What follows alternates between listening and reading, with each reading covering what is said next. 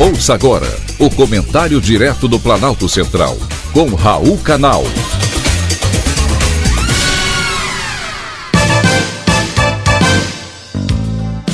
Queridos ouvintes e atentos escutantes, assunto de hoje: PL das fake news.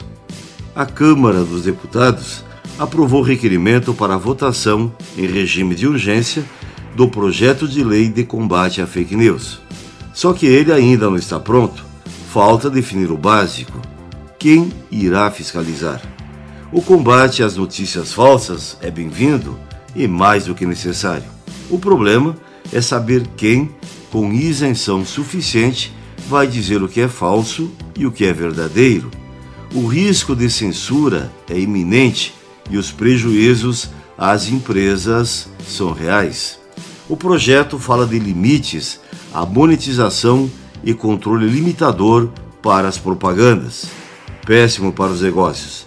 Qual a relação do combate à desinformação com o dinheiro que os pequenos, médios e grandes empresários recebem com as redes sociais? Está claro que o projeto precisa ser aprimorado. Como está, dificilmente o Brasil vai ter uma lei brasileira de liberdade responsabilidade e transparência na internet, como é o nome de verdadeiro da lei das fake news, como está sendo popularmente chamada. Pelo projeto, as quatro principais plataformas serão as únicas prejudicadas, e eles já se posicionaram. Procuraram os influenciadores digitais com maior número de seguidores, para que eles se manifestem e se mobilizem contra a tramitação de urgência do PL das fake news. São eles que garantem a visibilidade das plataformas e muitos o seu próprio sustento. É claro, merecem ser ouvidos, mas sequer foram consultados.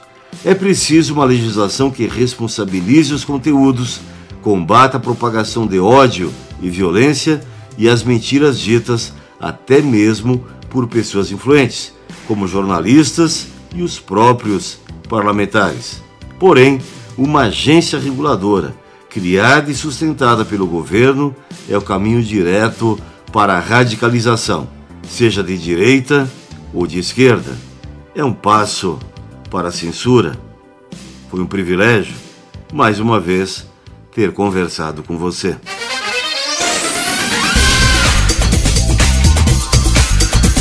Acabamos de apresentar o comentário direto do Planalto Central, com Raul Canal.